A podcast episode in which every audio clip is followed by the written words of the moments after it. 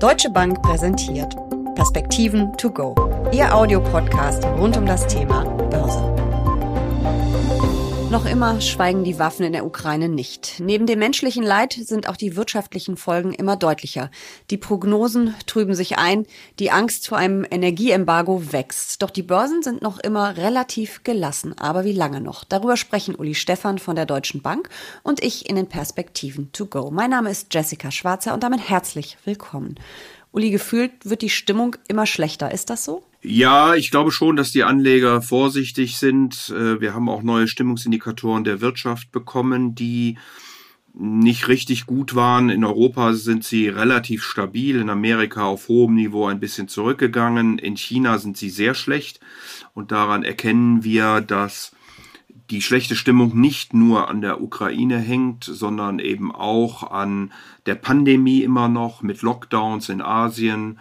Das ist was mit den Finanzkonditionen und der hohen Inflation zu tun hat, die natürlich auch Auswüchse wiederum des Ukraine-Russland-Krieges sind. Also insofern muss man ein Stück weit unterscheiden, wenn man ja, über Stimmung redet und wie Wirtschaft laufen könnte zwischen den einzelnen Regionen, die wahrscheinlich von unterschiedlicher Thematik, die natürlich irgendwo interdependent ist, äh, betroffen sind. Aber schauen wir noch mal kurz auf die Märkte, bevor wir die wirtschaftliche Lage noch mal ein bisschen auseinanderdröseln. Ich habe ja letztes Mal, als wir miteinander gesprochen haben, schon zusammengefasst, dass wir einen Absturz hatten, einen kleineren, und dann uns wieder äh, erholt haben. Und jetzt ruckelt es zwar ein bisschen, aber dafür, dass die Stimmung relativ schlecht ist, halten sich die Märkte doch extrem gut, oder? Ja, das äh, geht natürlich, äh, wie gesagt, von den USA aus. Da hat die Fed, glaube ich, sehr transparent angekündigt, was sie tun wird. Man erlebt aber immer mal wieder, wenn Mitglieder des Geldpolitischen Rates der amerikanischen Notenbank Äußerungen tätigen Richtung, die Geldpolitik könnte aufgrund der hohen Inflation noch restriktiver werden, dass die Märkte dann eben auch entsprechend darauf reagieren. Wir erleben in Europa mit Äußerungen, mit auch tatsächlichen Gräueltaten in der Ukraine, dass das natürlich auf die Märkte entsprechend wirkt.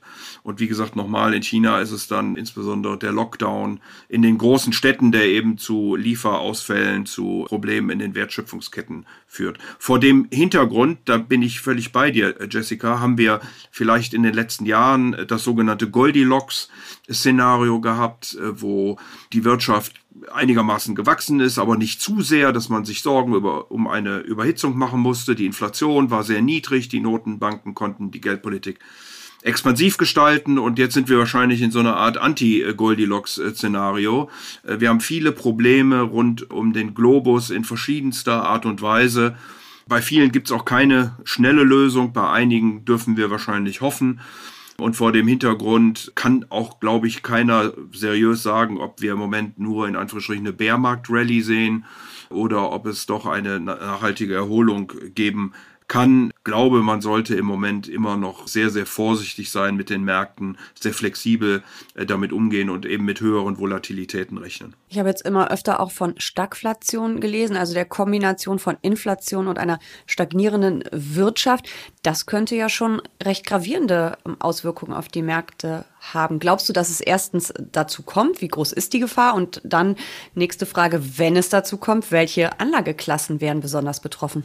Ja, ich glaube, auch hier muss man wieder unterscheiden zwischen den einzelnen Regionen. In Europa hängt es äh, dann sehr stark äh, von äh, den Energieimporten beziehungsweise den Energiepreisen die meisten Ökonomen gehen ja davon aus, das würde ich auch teilen, dass wir bei einem kompletten Importstopp von Energie aus Russland in eine Rezession in Europa, in Deutschland hineinrutschen werden.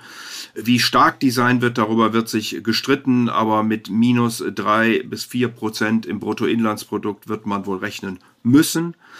In den USA ist aufgrund der doch deutlicher restriktiven Geldpolitik der amerikanischen Notenbank beziehungsweise der Ankündigung dieser Geldpolitik. Bisher haben wir ja nur einen Zinsschritt gesehen. Es sind aber neun weitere im Markt gepreist, so dass wir auf etwa zweieinhalb Prozent gegen Ende des Jahres kommen sollten. Äh, das hat bisher außer zweimal in der Geschichte die amerikanische Wirtschaft noch immer in eine Rezession gestürzt. Die kommt nicht sofort, sondern die kommt dann ab der Inversion so etwa mit 12 bis 18 Monaten Verzögerung. Aber das, das kann eben durchaus passieren, äh, dass die amerikanische Notenbank hier so restriktiv wird aufgrund der hohen Inflation, dass die Wirtschaft natürlich nicht nur gebremst wird, sondern eben dann eben auch in eine Rezession kommt. Und in China sind die Stimmungsindikatoren, um das noch ganz kurz zu sagen, Jessica, so schlecht, dass sie also deutlich unter der Expansionsschwelle liegen. Wir haben jetzt, äh, jetzt in der Nacht die PMIs gesehen, 40er Werte bei 50 äh, oder unterhalb von 50 wird man von Rezession reden. Die Chinesen haben sicherlich, wie wir schon öfter diskutiert haben, die Möglichkeit, aber hier sieht es eben im Moment aufgrund der Pandemie eben auch relativ mau aus. So, vor dem Hintergrund muss man dann gucken, wo kann man tatsächlich investieren. Das werden dann eher die defensiveren äh, Titel äh, wahrscheinlich sein. Und ich wäre auch immer noch bei denjenigen, die jetzt sozusagen die Infrastruktur bauen, die wir ja brauchen, um Energie unabhängiger zu werden, sowohl was die Lieferanten, aber auch was die Energiequellen angeht beispielsweise. Ich glaube, da sind große Themen, äh, auch Gesundheit, Cybersecurity. Wir lesen praktisch jeden Tag, dass davor gewarnt wird, dass, dass, der, dass der Krieg sich auch in das Internet hinein verlegt. Äh, also insofern wären das sicherlich Themen, die nach wie vor natürlich eine Zukunft haben. Du hast gerade die äh, Energie schon angesprochen. Kann sich der Westen denn so einen Stopp russischer Gas- und Ölimporte überhaupt leisten? Das ist ja unter Ökonomen ziemlich ähm, umstritten. Du hast gerade schon gesagt, es wird uns wahrscheinlich eine Wirtschaftsleistung von 4 Prozent kosten. Ähm, können wir uns das leisten? Ja, das ist äh, natürlich äh, am Ende eine, eine politische Frage, wie man zu diesem Konflikt steht, zu diesem Krieg steht in der Ukraine, zu dem äh, Überfall Russlands auf äh, das Nachbarland und ob man dafür die entsprechenden Kosten tragen kann. Natürlich kann man minus drei oder vier Prozent Bruttoinlandsprodukt äh, leben. Natürlich wird man dann die betroffenen Unternehmen, die betroffenen Menschen auffangen müssen staatlicherseits. Die Bundesrepublik Deutschland beispielsweise hätte wahrscheinlich auch die Mittel dazu. Die Verschuldung ist zwar deutlich höher als das Maastricht-Kriterium, aber im internationalen Vergleich immer noch moderat, hätte ich jetzt fast gesagt, mit so rund 70 Prozent. Also da hätten wir zumindest Spielräume. Insofern äh, könnte man das sicherlich. Die USA und Asien sind ohnehin da etwas weniger betroffen. Die USA können sich selbst mit Energie äh, versorgen und Asien hat ja sogar die Möglichkeit, wir wissen das von Indien beispielsweise und auch von China, hier über Russland sogar günstiger an Energie zu kommen. Also das ist dann tatsächlich ein sehr deutsches, schrägstrich europäisches Problem. Aber das hört sich schon so an, als ob Deutschland und Europa im Zweifelsfall vor einer ziemlichen Krise stehen würden. Und ähm, man hört ja wirklich fast nur noch negative Stimmen. Ähm, Bundeswirtschaftsminister Habeck hat gesagt, dass uns die Krise alle ärmer machen wird. Ähm, dann haben wir ähm, Isabel Schnabel von der EZB gehabt, die auch deutlich gewarnt hat, dass der Krieg Wirtschaft, die wirtschaftliche Erholung ausbremsen wird und äh, die Inflation wird länger hoch bleiben. Aber es gibt auch ein paar positive Stimmen, äh, die sagen, na, vielleicht äh, wird im zweiten Halbjahr der Preisdruck nachlassen. Wahrscheinlich natürlich, wie du auch schon gesagt hast, in den USA stärker als im Euroraum, aber auch im Euroraum. Können wir denn nicht vielleicht auch mal so ein positives Szenario entwerfen? Also wir haben im Moment äh, ja noch keinen Lieferstopp und insofern haben die meisten Ökonomen, auch wir als Deutsche Bank, im Moment kein negatives Wachstum wirklich in den Prognosen drin. Das würde sich ändern in dem Moment, wo sich eben diese Bedingungen ändern würden. Mhm. Positiv sicherlich für den Euroraum nach vorne hin wäre eine Erholung Chinas. Da haben wir ja große Handelsbeziehungen, auch gerade auf der Exportseite. Das würde sicherlich helfen. Natürlich würde auch eine Lösung des Ukraine-Konfliktes, äh, Krieges äh, helfen. Da bin ich nur nicht in der Lage, Prognosen äh, tatsächlich mhm. abzugeben. Aber natürlich würde auch so etwas helfen. Und insofern nochmal, wir sollten aus der Pandemie rauskommen. Wir haben auch gesehen, dass die Menschen dann doch wieder bereit sind, rauszugehen, in Fußballstadien zu reisen, in Restaurants und so weiter und so fort. Das sollte natürlich ein Stück weit helfen. Die Inflation wird sicherlich längere Zeit hoch bleiben, aber die Notenbanken haben, glaube ich, schon erkannt und wollen da jetzt gegen agieren. Und äh, dann könnte uns der Welthandel und vor allen Dingen China, auch vielleicht die USA nach vorne ein Stück weit helfen auf der Exportseite. Deswegen ist noch nicht ausgemacht, was genau auf uns zukommen wird, aber ich wäre auch nicht zu pessimistisch. Vor allen Dingen, Jessica, wenn ich auch die Analysten angucke und die Schätzungen der Unternehmensgewinne, da sind wir immer noch auf einer Indexebene leicht positiv, auch in den letzten Wochen. Zwar sind äh, Dinge wie beispielsweise äh, der Konsum deutlich nach unten genommen worden, weil natürlich die Energie Kaufkraft äh, kostet, weil aber auch viele Konsumgüter deutlich teurer geworden sind. Aber die Energie beispielsweise ist eben sehr stark nach oben revidiert worden und damit sind wir auf einer Indexebene dann immer noch ganz leicht im positiven Bereich. Und ich glaube, da muss man gucken, wie man sich aufstellen möchte nach vorne hin dass man eher diejenigen Unternehmen hat, die eben jetzt, äh, wie gesagt, die Infrastruktur bauen und all die Dinge, die wir brauchen, um hier unabhängiger von Energielieferungen beispielsweise zu werden. Wenn ich jetzt als Anleger auf diese ganze Gemengelage gucke, also ich könnte mich ja jetzt entscheiden, ich bin total pessimistisch oder ich könnte sagen, irgendwie kriegen wir diesen ganzen Schlamassel schon äh, wieder in den Griff und irgendwann werden die Waffen in der Ukraine auch schweigen und hoffentlich kommt es eben nicht zum äh, Worst Case mit dem wirtschaftlichen Absturz. Wie würde ich mich in dem einen oder in dem anderen Fall aufstellen? Ja, ich glaube, das ist auch eine Frage der zeitlichen Perspektive mhm. äh, tatsächlich, äh, Jessica.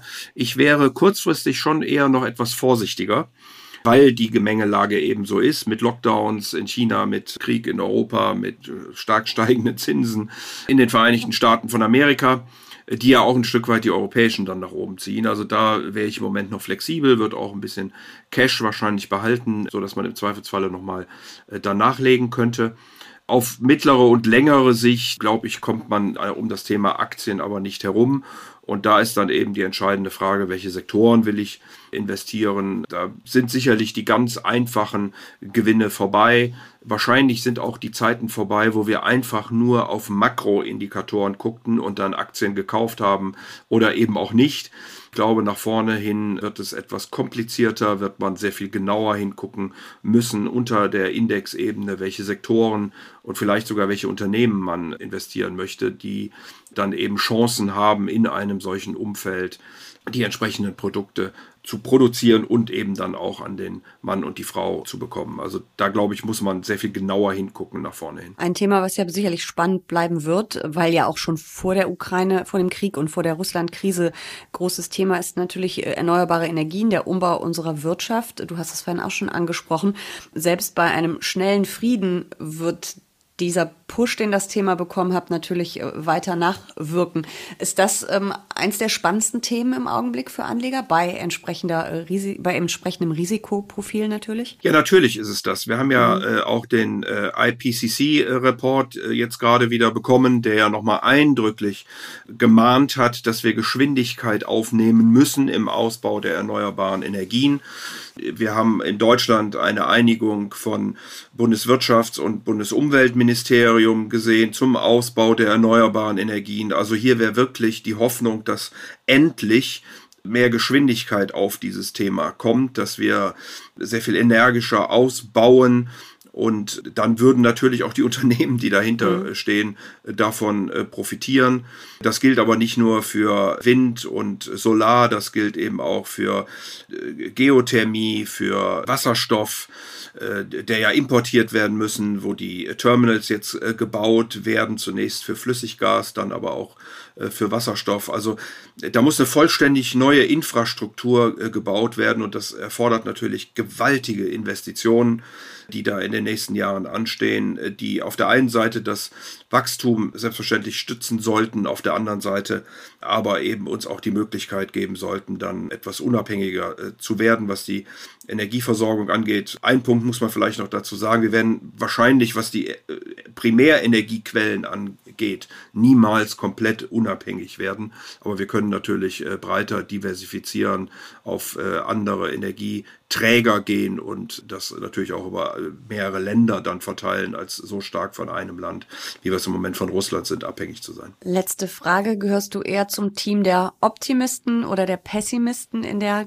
augenblicklichen Marktlage und Gemengelage drumherum? Ach Jessica, du weißt doch, ich bin Rheinländer, habe äh, vier Kinder, vier Enkel. Die Enkel fünf und sechs sind im Moment äh, unterwegs und werden in den nächsten Wochen das Licht der Welt erblicken. Insofern mhm. fällt es mir natürlich unendlich schwer, pessimistisch zu sein es gibt viele Dinge, die uns Sorgen machen, um die man sich aber kümmern muss. Ich bin aber insofern optimistisch, dass ich an Lösungen glaube. Und ähm, deshalb würde ich insgesamt doch eher konstruktiv und positiv in die Welt gucken, die Dinge angehen und äh, wie gesagt das Möglichste tun, so dass wir in eine gute Zukunft hineinsteuern können. Man muss sicherlich die Risiken dabei natürlich im Auge behalten und darf sie auch nicht kleinreden. Das höre ich als Rheinländerin, die ich ja auch bin, gerne. Vielen Dank für diese Perspektiven to go. Sehr gern.